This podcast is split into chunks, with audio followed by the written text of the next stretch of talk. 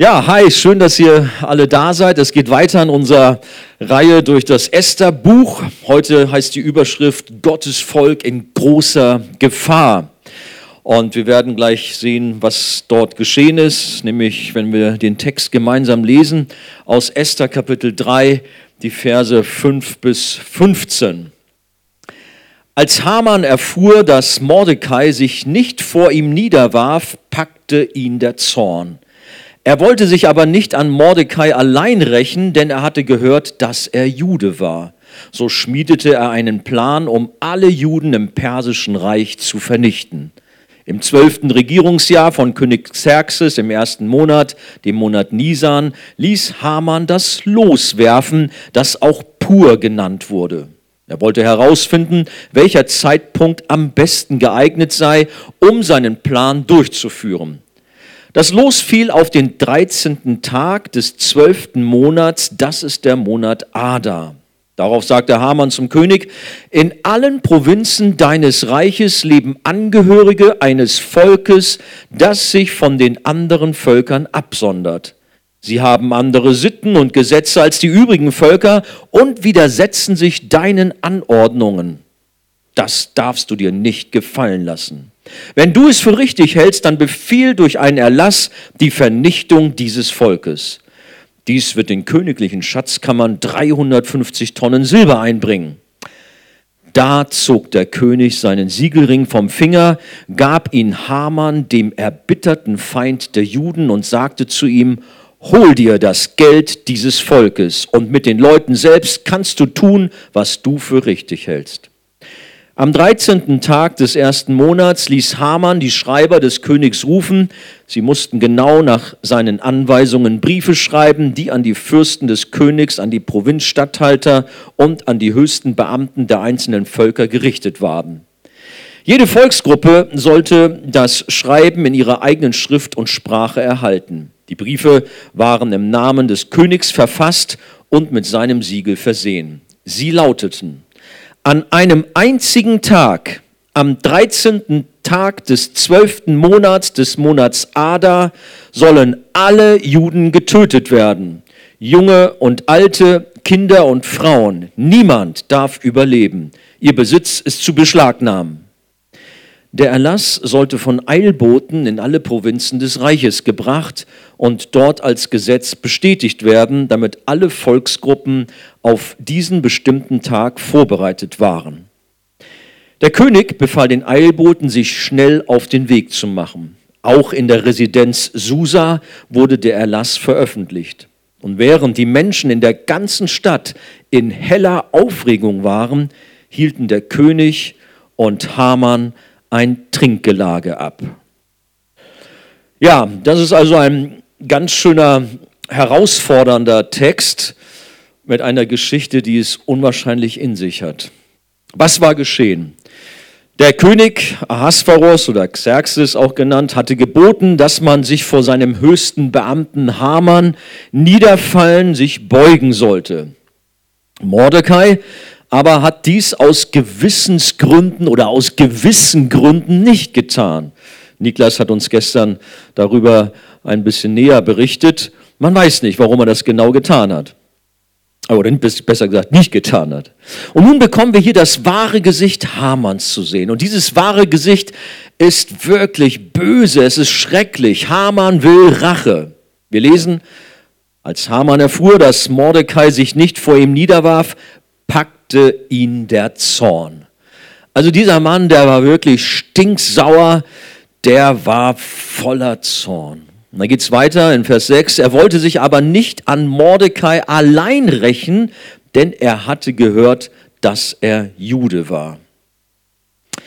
Ja, er war so wütend, dass ihn der Tod von Mordecai allein nicht genügte und deshalb wollte er sogar gleich das ganze Volk von Mordecai ausradieren. So schlimm war sein unbändiger Zorn. Kann man sich eigentlich kaum vorstellen, dass eigentlich dieser kleine Anlass, ja Mensch, der wollte sich nicht vor ihm beugen, ihm nicht den Respekt zeigen, dass er gleich so durch die Decke geht, so ausrastet und nicht nur den Mordecai, sondern gleich das ganze Volk vernichten will. Warum eigentlich diese schreckliche Reaktion? Was soll das? Was steckt dahinter?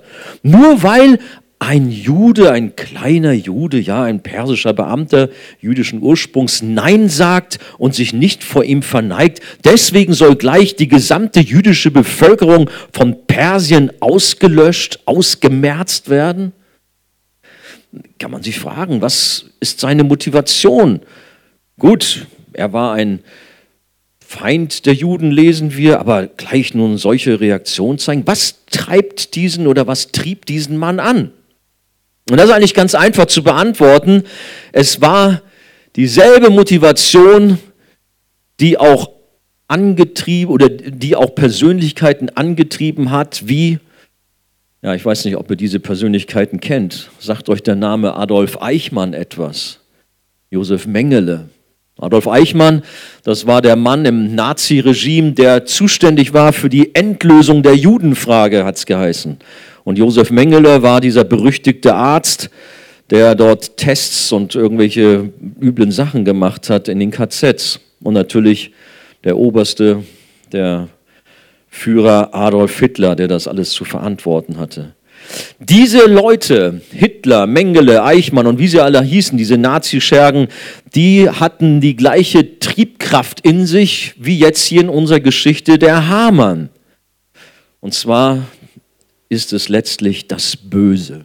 Es ist Satan, es ist der Teufel, der gefallene Engelfürst Luzifer, der dahinter steckt. Denn er ist ein erklärter Gegner Gottes und er will das Volk des Höchsten auslöschen. Dieser Geist, dieser Geist des Bösen ist überall auf der Welt zu finden bis heute. Das jüdische Volk und auch die Christen, die werden weltweit verfolgt und wurden das in der Geschichte immer und immer wieder. Und zwar nicht nur äh, ist der Holocaust dort zu sehen, sondern es gab Pogrome, wie man das nennt, in Spanien, in Polen, in Russland, in so vielen Teilen der Welt hat man die Juden verfolgt und hat sie teilweise wirklich versucht auszurotten, wie natürlich gerade auch in unserem Land, in Deutschland, unter der Nazi-Herrschaft. Nun kommt hinzu, dass zum damaligen Zeitpunkt der Weltgeschichte Satan sich bewusst war, dass der Messias aus dem Volk der Juden kommen würde. Und deshalb setzte er alles daran, um die Juden komplett zu vernichten, sodass der Erlöser bloß nicht kommen sollte. Wir sehen dieses gleiche Anliegen auch schon bei König Herodes, der die Babys bis zum Alter von zwei Jahren töten ließ. Und bei ihm war das nicht nur so, weil er neidisch war, dass da jetzt ein anderer König auftrat, wie es da von den ähm, Weisen dort verkündigt wurde, sondern es war einfach letztendlich Satan selber, der dort die Motivation war, um die Babys zu töten, um den Messias zu verhindern. Satan wollte um jeden Preis verhindern, dass Jesus auf die Welt kam, um seine Aufgabe zu erfüllen. Haman war ebenso von diesem bösen Geist besessen. Er wollte die Juden komplett auslöschen, weil sie Gottes Bundesvolk sind. Und wie schon gesagt, begegnen wir diesem furchtbaren Geist bis heute in Form des Antisemitismus oder auch eines antichristlichen Wesens in der ganzen Welt. Von der Schrift her wissen wir, dass letztlich Gottes Volk die wiedergeborenen Christen sind. Sie werden verfolgt auf der ganzen Welt und wir haben gerade auch über Open Doors und andere Organisationen Informationen, wie furchtbar das ist, in Nordkorea zum Beispiel, auch in China, in arabischen Staaten, wie dort die Christen verfolgt werden. Aber eben auch immer wieder eine fast unheimliche Kraft, die sich gegen die Juden wendet und dort Hass sät und kaputt macht. Das erleben wir auch in unserer Gesellschaft immer wieder, dieses, diese hässliche Fratze des Antisemitismus. Aber kommen wir zu unserem ersten Punkt. Das Los wurde geworfen, so habe ich das überschrieben. Wie schon gesagt, ist unser Esther-Buch keine Sage oder Legende, sondern sie ist ein nachprüfbarer Geschichtsbericht. Wir haben gelesen, im zwölften Regierungsjahr vom König Xerxes im ersten Monat, dem Monat Nisan, ließ Haman das loswerfen, das auch Pur genannt wurde. Er wollte herausfinden, welcher Zeitpunkt am besten geeignet sei, um seinen Plan durchzuführen. Das Los fiel auf den 13. Tag des 12. Monats. Das ist der Monat Adar. Es zeigt, dass Gott in der Geschichte wirkt. Er arbeitet im Leben der Völker und Nationen dieser Welt, aber auch in dem Leben der einzelnen Menschen. Gott hat alles in der Hand. Er lenkt die Geschicke dieser Welt. Wir haben einen besonderen Bibelvers dazu. In Sprüche lesen wir, dass Gott die Herzen der Könige wie Wasserbäche lenkt. Und letztlich gilt das für jeden Menschen. Gut, Haman ließ hier also das loswerfen, was den Namen Pur hatte, also es wurde Pur genannt. Wir werden da später auf der Freizeit noch Näheres von hören, denn Esther hatte dann ja auf diesen Namen hin das Purimfest eingeführt. Ähm, übrigens, dieses Fest feiert man äh, auch heute noch in Israel. Es ist ein buntes, ein fröhliches Fest, eigentlich ähnlich wie Karneval, denn man verkleidet sich dazu. Ich habe mir sagen lassen, dass man früher äh, nur biblische Persönlichkeiten kopiert hat, also sich so wie sie verkleidet hat. Aber heutzutage kennt es keine Grenzen und von Supermann und Meerjungfrau und alles äh, nimmt man, um sich zu verkleiden. Einfach wie Karneval halt. Aber eigentlich erinnert dieser jüdische Feiertag an diese Esther-Geschichte, die wir behandeln. Und der böse Haman, der wird dabei verhöhnt. Er ist ein Mann, der vom jüdischen Volk aufs tiefste verachtet wird. Und wenn man so will, ist er ein Vorläufer für ich habe sie vorhin genannt, Adolf Eichmann, Josef Mengele oder natürlich insbesondere Adolf Hitler. Bei den Persern bedeutete das Werfen von Losen eigentlich Wahrsagerei zu betreiben. Der Hamann, der mag ein Atheist gewesen sein, aber zumindest an diesem Tag, da war er sehr spirituell. Denn er suchte den Kontakt zur unsichtbaren Welt. Er verehrte einen anderen Gott als den Gott der Bibel. Er verehrte oder suchte den Kontakt zu anderen Geistwesen als zu dem lebendigen Gott. Spiritualität klingt ja oft eigentlich positiv, dass Menschen einem sagen, ja, ich bin spirituell unterwegs und ich suche ja und das klingt alles eigentlich ganz nett. Aber es kann eine sehr gefährliche Sache sein, nämlich dann, wenn man sich der falschen Seite öffnet und Dämonen und dunklen Geistern, die sich um uns herum in der Luft aufhalten, die Hand reicht. Ich habe erst vor kurzem dazu eine Predigt gehalten. Ähm, kann man oder sollte man gerne in diesem Zusammenhang auch nochmal äh, sich anschauen oder anhören, dass gerade in der unsichtbaren Welt um uns herum sich doch so viel abspielt. Da haben wir die Engel Gottes natürlich, aber auch die gefallenen Engel, die man auch Dämonen nennt und die dunklen Geister. Ja, wie kann man sich der falschen Seite öffnen? Haman und seine Leute da, die haben also bewusst sich der dämonischen Welt geöffnet, um von ihnen Instruktionen, Weisungen, Unterstützung zu erhalten. Aber auch wir heute spielen da ein schlimmes Spiel. Das heißt, oft denkt man nämlich, es ist nur ein Spiel, aber ist es nicht. Warum oder warum? Was meine ich? Zum Beispiel Horoskop. So ganz spielerisch nimmt man die Zeitung und liest dort, was dort geschrieben steht, was einen an dem heutigen Tag erwartet. Und man lacht darüber und sagt dann zu seinem äh, Kollegen in der Schule, nun ich schau mal, was steht denn da für dich rechts, welche äh, drin, was ist denn dein Sternzeichen? Und so beschäftigt man sich damit und weiß gar nicht, was man eigentlich tut, dass man sich damit auf schlüpfrigen Wegen in den Okkultismus hineinbewegt. Es ist so wie im Grunde im Drogenbereich. Man hat zuerst mal irgendwie was ganz harmloses, raucht mal ein Joint, ja, wo schadet das denn schon? Aber ehe man sich versieht, kommt man zu härteren Drogen und ja, wie schnell ist man abhängig? Und so ist es eben auch hier im Spirituellen, dass man sich mit Dingen auseinandersetzt, die man harmlos findet, die einen aber tiefer in den Okkultismus, in die Abhängigkeit zu Satan führt.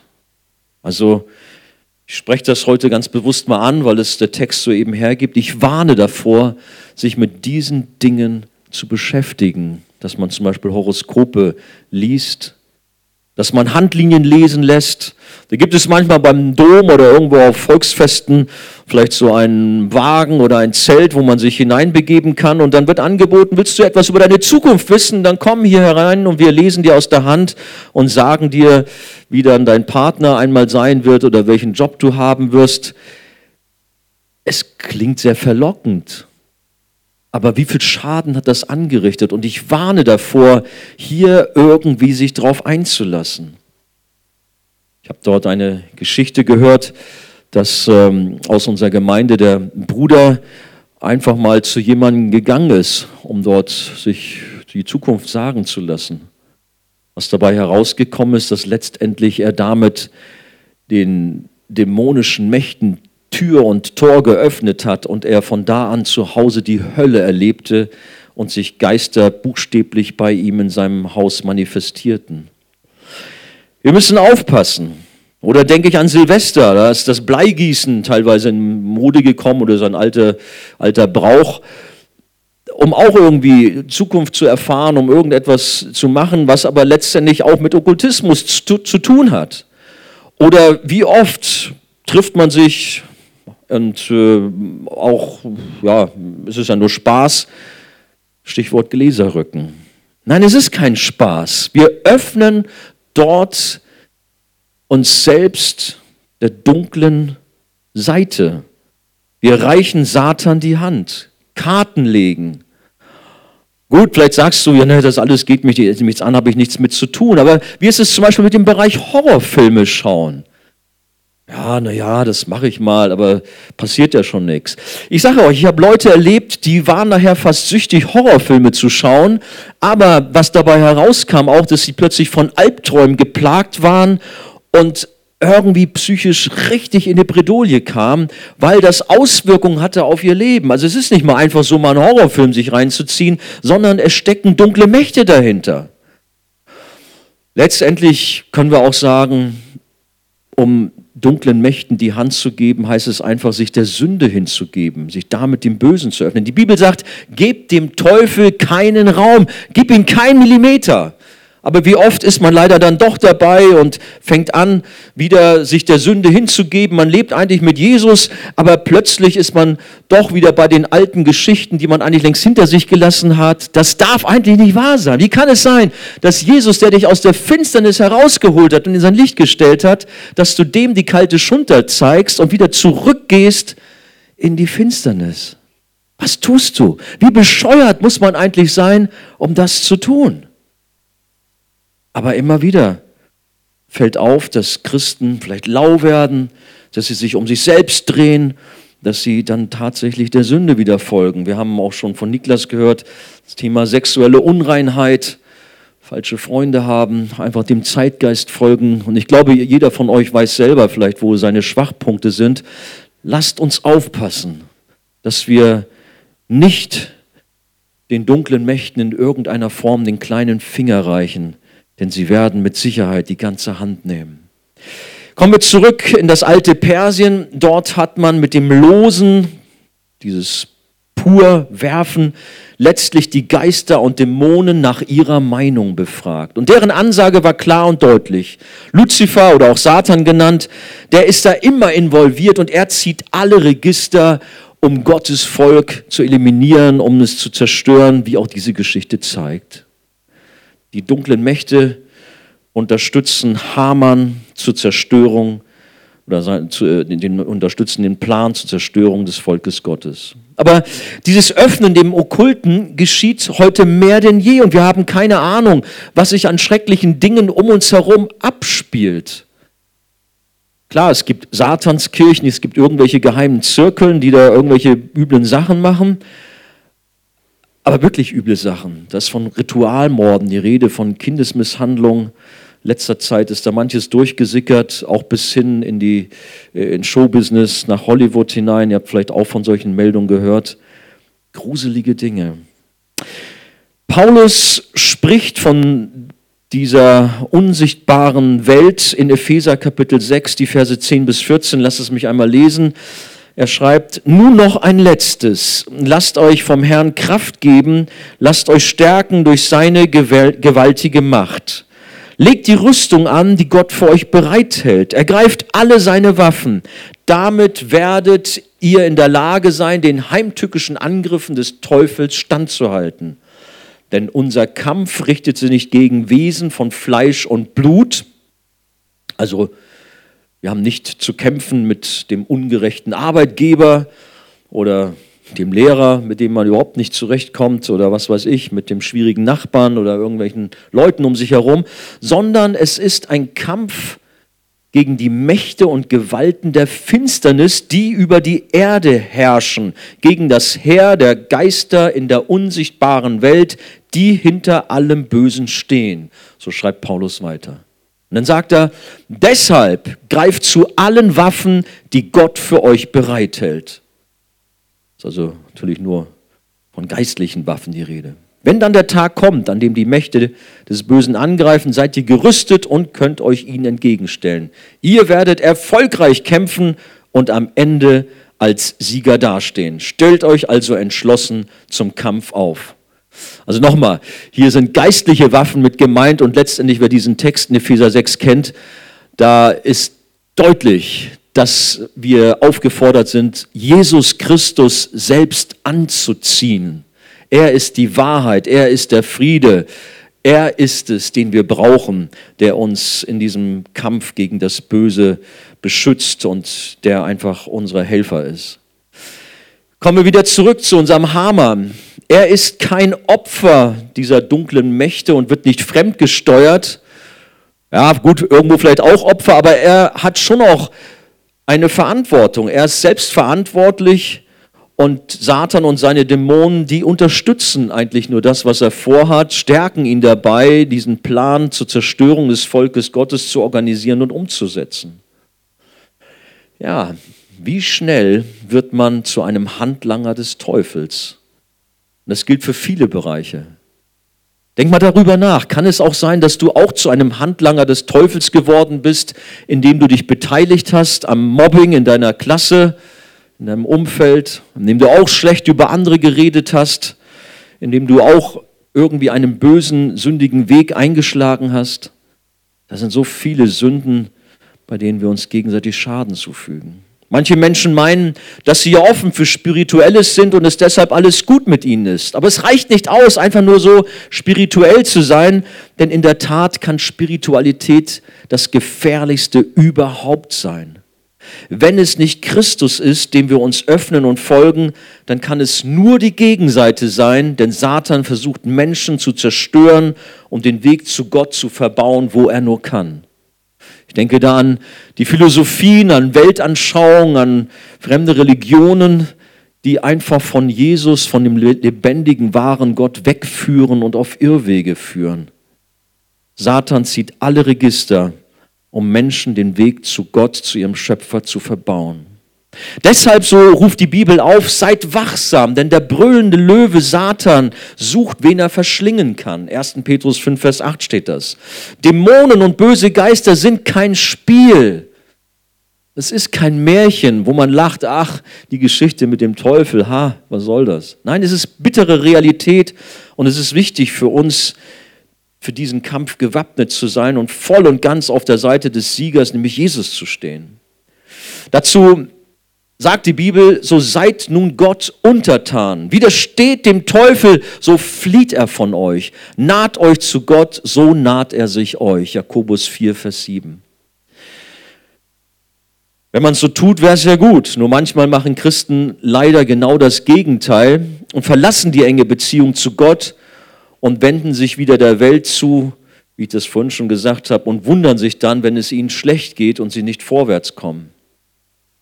Aber ich darf uns ermutigen und herausfordern, ganze Sache zu machen und keinen Raum dem Teufel geben. Der Teufel ist am Kreuz von Jesus besiegt worden.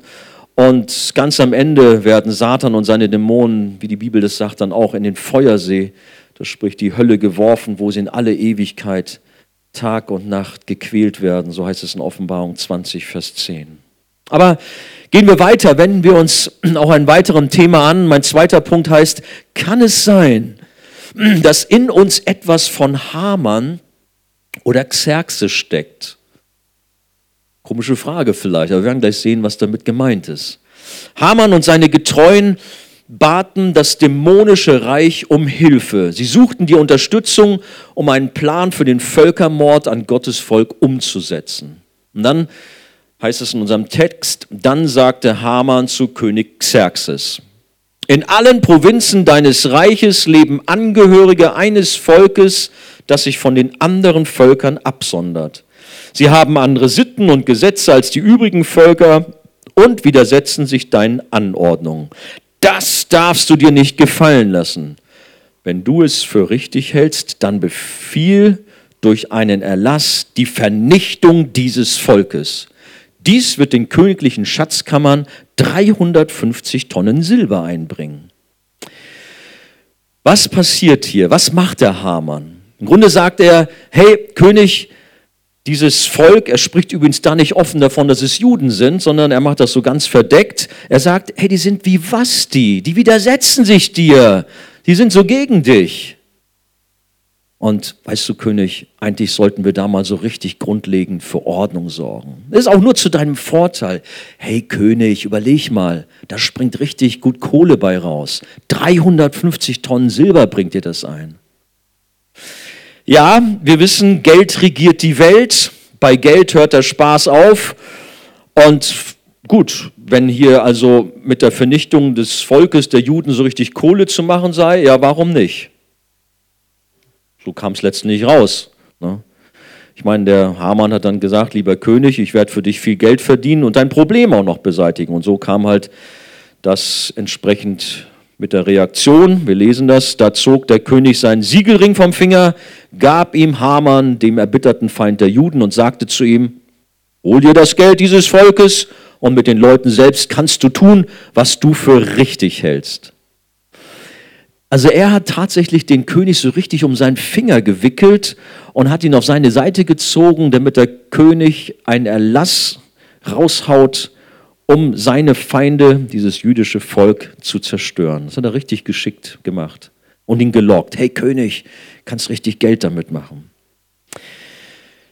Meine Frage war vorhin, kann es sein, dass in uns etwas von Haman oder Xerxes steckt? Denn wenn wir ehrlich sind, machen wir es doch auch irgendwie alle öfter mal so wie Hamann und erzählen Geschichten in der Weise, wie sie uns in den Kram passen und uns Vorteile bringen.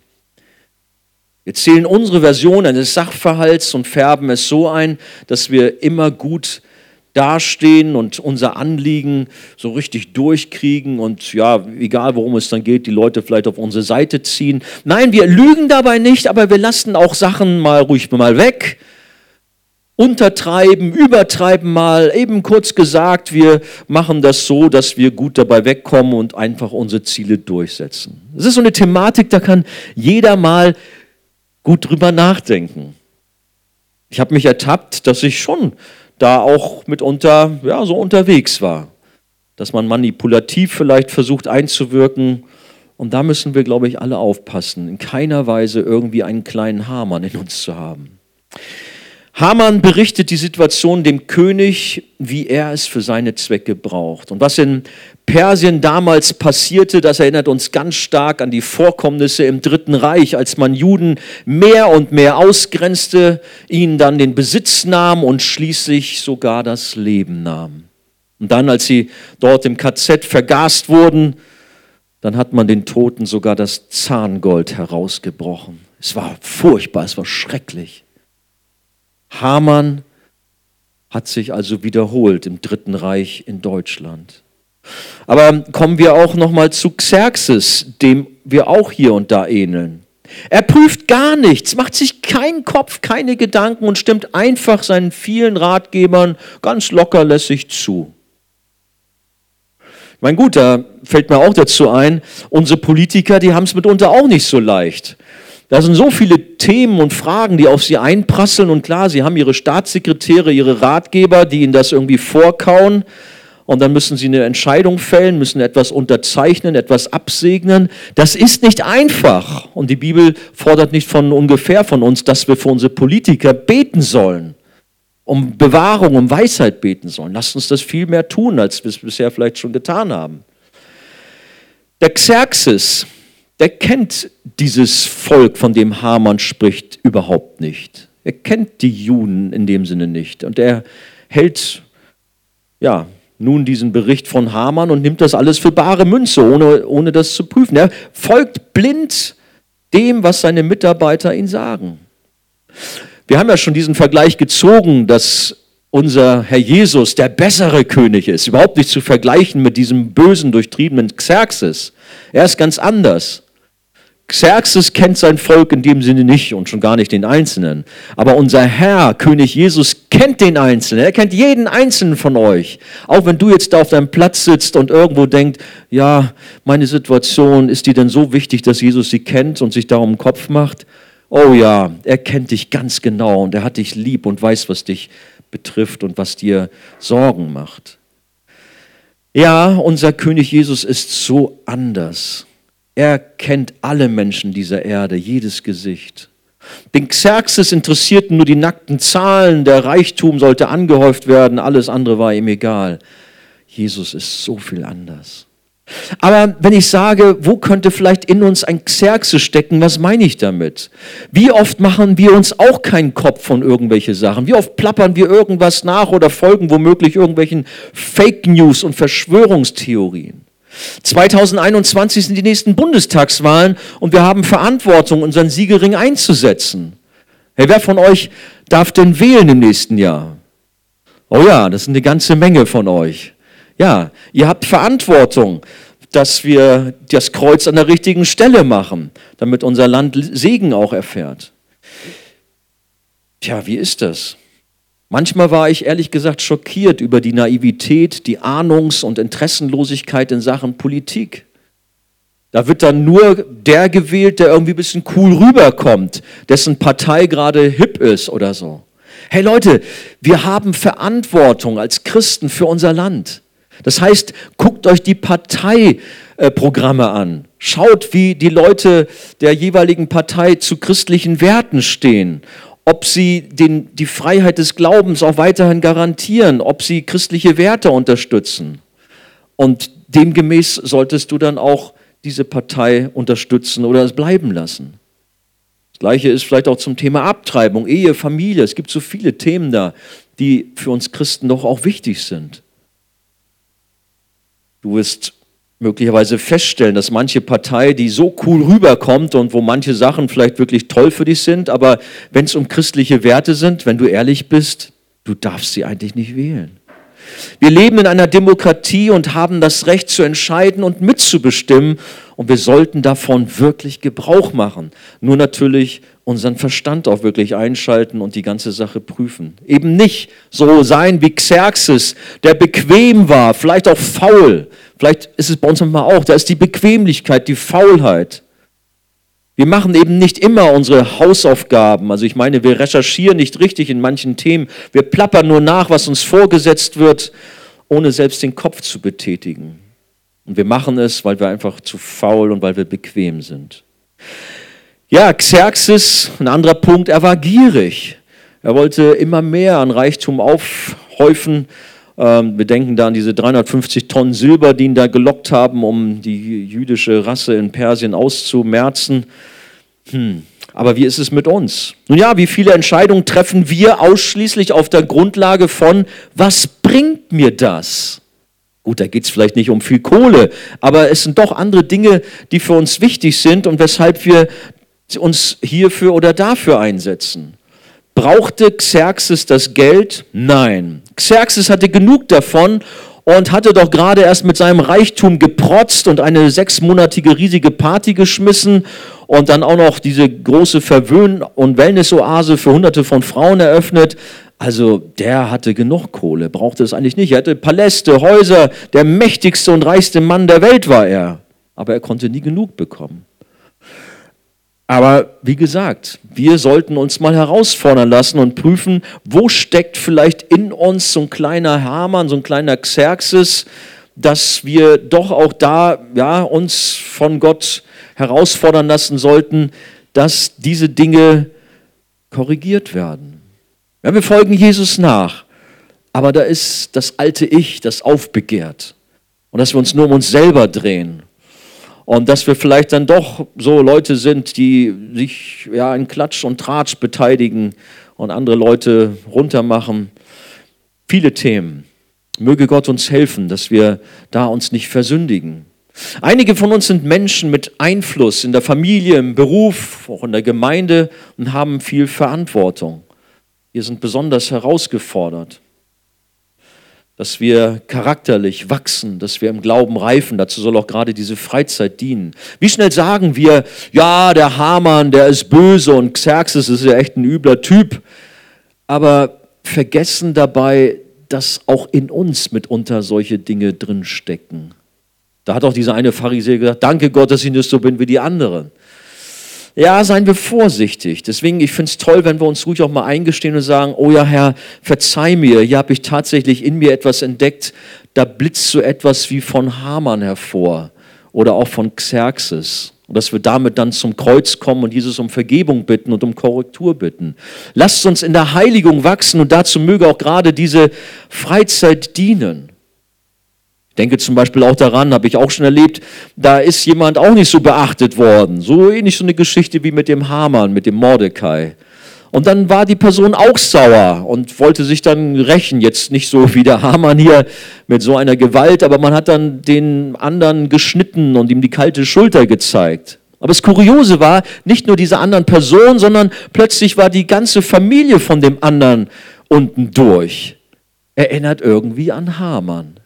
Also will schon sagen, es gibt gewisse Brücken, die wir auch in unserem Leben möglicherweise wiederfinden können.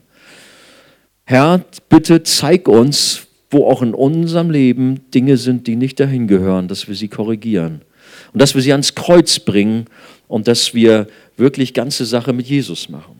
Und damit komme ich zum dritten Punkt, vernichte das Volk Gottes. Haman sagte zu König, befiehl durch einen Erlass die Vernichtung dieses Volkes in Vers 9. Und jetzt wird es echt dramatisch spannend. Wie geht es weiter? Wann und wie folgt die Umsetzung?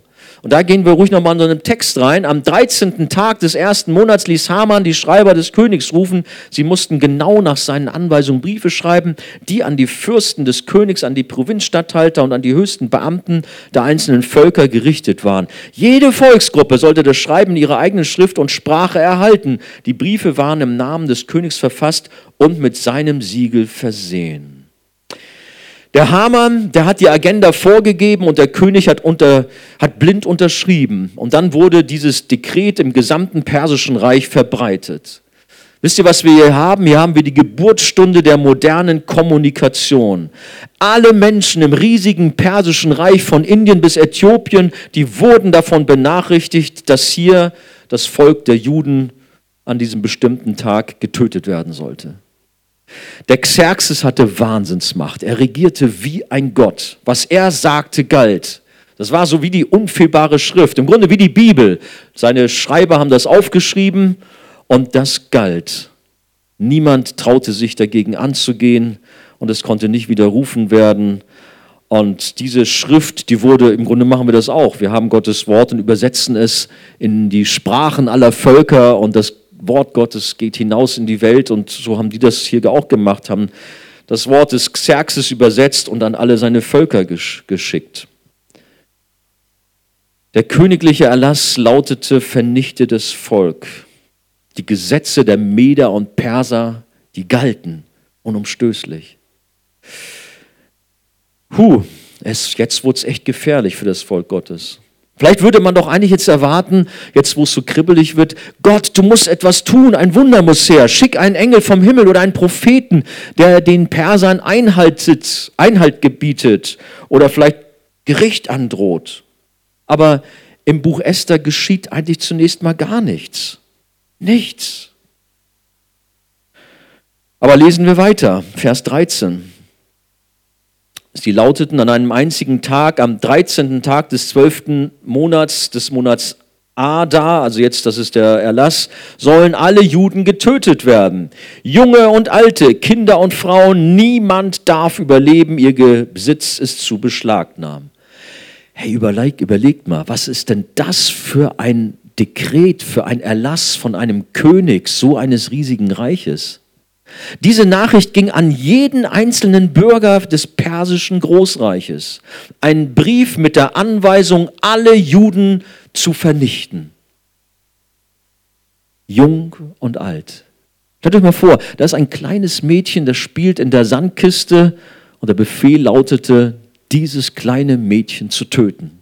Oder das ist ein alter Opa, der in seinem Schaukelstuhl sitzt und eingenickt ist der Befehl lautet, diesen alten Mann herauszureißen und den Kopf kürzer zu machen. Das ist das kleine Baby, das in seiner Wiege liegt und selig schläft. Der Befehl lautet, hol dieses Baby und massakriere es. Da sind Mutter und Vater, die ihrer Beschäftigung nachgehen und der Erlass sagt, nehmt diese und vernichtet sie. Die brutalen Soldaten, die sollten kommen und alle sollten hingerichtet werden. Und das ist wirklich satanisch, dämonisch. Gott bringt Leben, Gott bringt Segen, aber Satan bringt den Tod. An einem einzigen Tag sollten Frauen und Männer und Kinder vernichtet werden. Der Xerxes hatte auch die Möglichkeiten, das gut umzusetzen. Er hatte eine der größten Armeen in der Geschichte der Welt und an dem einen einzigen Tag sollten alle Juden in Persien abgeschlachtet werden. Der Mensch ist nicht so gut, wie es oft gerne gesagt wird. Überhaupt nicht. Der Mensch ist vielmehr eine Bestie, in dem nichts Gutes wohnt. In Römer 3 lesen wir davon. Und wehe, wenn dieses Ungeheuer losgelassen wird. Wir brauchen da nur in die Geschichte unseres eigenen Landes zu schauen. Und wir haben eine furchtbare Geschichte während des Dritten Reiches gehabt. Aber gehen wir zurück in unseren Abschnitt. Lesen wir ihn zu Ende. Der Erlass sollte von Eilboten in alle Provinzen des Reiches gebracht und dort als Gesetz bestätigt werden, damit alle Volksgruppen auf diesen bestimmten Tag vorbereitet waren. Der König befahl den Eilboten, sich schnell auf den Weg zu machen. Auch in der Residenz Susa wurde der Erlass veröffentlicht. Und jetzt hört mal. Und während die Menschen in der ganzen Stadt in heller Aufregung waren, hielten der König und Haman ein Saufgelage, gut, oder Trinkgelage heißt es hier ab. Hey, wie krass ist denn das? Das ganze persische Großreich ist geschockt über diesen Erlass. Stellt euch mal vor, da kriegen die Nachbarn einen Erlass, sie sollen ihre jüdischen Freunde und Kollegen umbringen, Arbeitskollegen. Und das hat ja Wellen geschlagen. Die waren geschockt, die Leute. Helle Aufregung haben wir gelesen. Aber Haman und der König, sie lassen sich das gut gehen, sie, ja, sie feiern. Sie feiern ein Trinkgelage. Das ist echt der Gipfel, das ist ja, der Gipfel der Geschmacklosigkeit. Aber warum machen sie das? Es ist im Grunde so, als wenn sie einen gelungenen Geschäftsabschluss feiern. So haben sie das im Grunde gewertet. Hier nochmal. König Xerxes Hamann sind böse, durchtrieben, sind so übel. König Jesus ist so viel anders. Wir haben schon öfters darüber gesprochen und wir sollten immer wieder auch beim Buch Esther uns daran erinnern. Aber auch das Volk Gottes ist so anders als ein gottloses Volk. Wir als Christen, als wiedergeborene Schar haben einen Auftrag. Damals in Persien da wurde eine üble Nachricht in Umlauf gebracht, um Tod zu bringen. Unser Auftrag als Kinder Gottes ist, Leben zu bringen. Wir haben die Aufgabe, die gute Nachricht von Jesus Christus in alle Welt, zu allen Volksgruppen zu bringen, damit die Menschen erfahren, da gibt es einen Retter, Jesus, der am Kreuz für meine Sünde gestorben ist. Das ist das, was wir tun sollen. Alle Menschen sollen diese gute Nachricht hören und sie sollen gerettet werden. Diesen Auftrag haben wir und den wollen wir umsetzen. Eigentlich wäre ich jetzt am Ende. Wir haben die drei Punkte abgehakt, aber dieser Text hat mich doch nicht so ganz ja, damit äh, am Ende so zufrieden sein lassen. Ich habe doch noch einen vierten Punkt und den habe ich überschrieben, das Passalam. Hamann hat das losgeworfen, also dieses Pur. Ähm, der Grund war, weil er sicher gehen wollte, dass sein Mordplan auch wirklich funktionierte. Er suchte den, die Unterstützung der dämonischen Welt. Aber wisst ihr, Gott hat auch da die Kontrolle. Gott bestimmt, wie es mit dem Los, was es mit dem Los auf sich hat. Kommen wir mal auf die Bibel zu sprechen, in Sprüche 1633 nämlich, wo es um das Los geht. Ihr kennt bestimmt die Stelle, hört mal. Der Mensch wirft das Los, steht da, aber es fällt, wie der Herr will. Das ist der Hammer. Ja, Hammer, Hamann. Der Hamann, der wirft es los, aber letztlich fällt es so, wie Gott es will. Man kann sich der Allmacht und Vorsehung Gottes nicht entziehen, auch der Hamann nicht. Er warf das Los im Monat Nisan, das ist März, April, und das Los fiel auf den Monat Ada, das ist der zwölfte Monat, das ist Februar, März. Hamann musste also ganze elf Monate warten, bis er sein grausames Vorhaben umsetzen konnte, so nach seinem Losverfahren. Elf Monate Zeit für das Volk Gottes, um irgendetwas in Gang zu setzen. In unserem Abschnitt gibt es damit jedoch auch einen großartigen Hinweis, der Hoffnung macht. Denn mit der Bedrohung zeigt Gott auch den Ausweg für sein Volk und erinnert an die beste Nachricht der Welt, nämlich an die Rettung durch Jesus Christus als Opferlamm am Kreuz. Was meine ich damit? Schauen wir nochmal in unseren Text rein. Guckt mal in Vers 7 und Vers 13 in Kapitel 3. Da haben wir einige Hinweise auf das genaue Timing der ganzen Geschichte. Hamanns Erlass zum Völkermord an den Juden, der wird doch glatt am Vorabend des Passafestes abgeschickt. Das ist ja irre. Die wollen Passa feiern, ein Fest der Freude über die Befreiung und dann bekommen sie einen Brief mit so einem schrecklichen Inhalt, der ihnen verkündet, dass ihr Leben verwirkt ist. Passa, was ist das eigentlich? Passa heißt übersetzt vorüberziehen. In 2. Mose Kapitel 12 wird uns der Ursprung des Passafestes nochmal vor Augen geführt. Gott hatte das Volk Israel aus der Sklaverei in Ägypten befreit. Das von Gott angekündigte Gericht betraf jedes Haus in Ägypten. Die Erstgeborenen sollten sterben, wenn man nicht den gesamten Türrahmen mit dem Blut eines Opferlammes bestreichen würde. Und aufgrund dieses Zeichens zog der Gerichtsengel Gottes an diesen Häusern vorüber und niemand kam in diesen Häusern zu Schaden. Im Gegensatz zu den anderen Häusern, wo nicht dieses Blutzeichen an der Tür war. Dort starb jeweils der Erstgeborene. Und nun stand genau dieses Fest als Erinnerung an diese Bewahrung und Befreiung damals in Ägypten bei der jüdischen Bevölkerung in Persien an. Könnt ihr euch das vorstellen, dass in den Familien da schon gewerkelt wurde, was ist gewerkelt, besser gekocht wurde oder vorbereitet wurde, damit sie das Passafest feiern sollten? Und dann kommt der Postbote und bringt diesen furchtbaren Brief. Den Brief, der ihnen verkündet, dass sie elf Monate später freiwillig für die Perser sein würden. Sie schauten dem sicheren Tod ins Auge. In den jüdischen Häusern des Landes stellte man sich sicherlich die Frage, was wird geschehen? Wird Gott uns vielleicht auch dieses Mal ein Passalam bereiten? Gibt es auch dieses Mal einen Ausweg? Ja, da war vielleicht wirklich jetzt berechtigt auch Hoffnung. Gott hat uns schon einmal aus einer ganz prekären Lage herausgeholt. Er kann es doch auch diesmal tun. Passa, was war dort geschehen? Sie mussten sich damals mit ihren Sünden auseinandersetzen. Und in Persien musste das Volk es jetzt auch tun.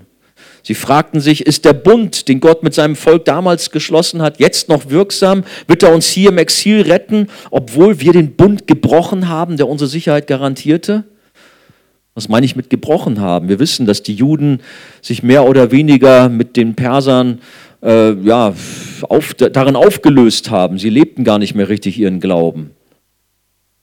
Deshalb insofern war es angesagt, sich auch hier zu korrigieren und auch Buße zu tun und wieder neu zu Gott zu kommen. Die ganze Bibel ist die Geschichte eines einzigartigen Helden. Und wir finden diese Persönlichkeit natürlich auch im Buch Esther. Nein, ich rede nicht von Mordecai. Ich rede auch nicht von Esther. Nein, ich rede von Jesus Christus. Er ist der große Held, er ist der Retter. Er ist das Lamm Gottes, der uns befreit von aller Sünde. Als Johannes der Täufer damals am Jordan Jesus sah, da sagte er, siehe, das ist Gottes Lamm, das der Welt Sünde trägt. Johannes 1,29. Jesus Christus ist die Erfüllung des Passafestes. Er ist das Opferlamm für uns alle geworden, die wir an ihn glauben. Vielleicht fragst du dich, gibt es auch Rettung für mich? Ich habe doch so viel Mist gebaut. Ich habe immer wieder Gott ins Gesicht gesündigt. Habe ich noch eine Chance bei ihm? Ja, du hast. Du darfst kommen mit all deinen Sünden. Du bist eingeladen, all dein Versagen bei Jesus am Kreuz abzulegen und um Vergebung zu bitten. Ich fordere dich auf, dich nicht zurückhalten zu lassen, sondern zu Jesus zu kommen. Es geht dir vielleicht genau in diesen Tagen wie dem bedrängten Volk in Persien. Du hast Ängste und weißt nicht, wie es weitergehen soll. Aber du darfst in Erinnerung an dem, was Jesus am Kreuz getan hat, Hoffnung haben, dass er dich befreit, dass er dir hilft. Jesus ist der Retter. Er hat übrigens damals mit seinen Jüngern das letzte Passafest gefeiert und hat ihnen dort erklärt, dass er selber das wahre Passalam ist und hat damit das Abendmahl dort eingeführt. Er hat seinen Jüngern erklärt, dass er für sie sterben wird am Kreuz. Das ist mein Blut, das ist mein Leib, der für euch gebrochen, vergossen wird. Jesus ist gekommen, um dich herauszuführen aus der Sklaverei der Sünde. Und ich lade dich ein heute Abend. Komm zu Jesus, kehre um von einem verkehrten Weg und höre auch auf mit irgendwelchen Dingen, die dich letztendlich doch wieder in das Böse hineinziehen lassen.